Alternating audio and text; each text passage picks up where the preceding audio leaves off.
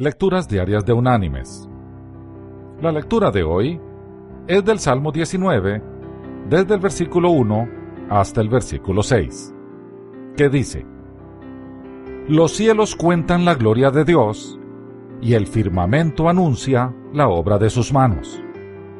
Un día emite palabra para otro día, y una noche a otra noche declara sabiduría. No hay lenguaje ni palabras ni es oída su voz. Por toda la tierra salió su voz, y hasta el extremo del mundo sus palabras.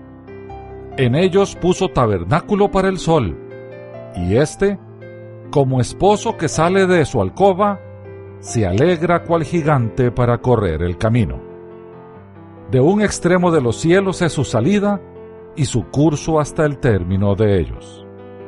Nada hay que se esconda de su calor. Y la reflexión de este día se llama La ventana de Dios. En el sur de Irlanda hay una iglesia cuyas ventanas todas tienen vidrieras pintadas, menos una.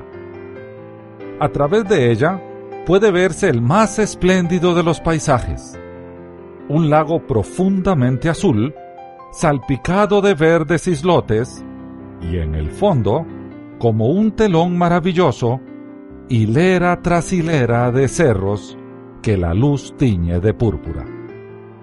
Debajo de la ventana está escrito lo siguiente.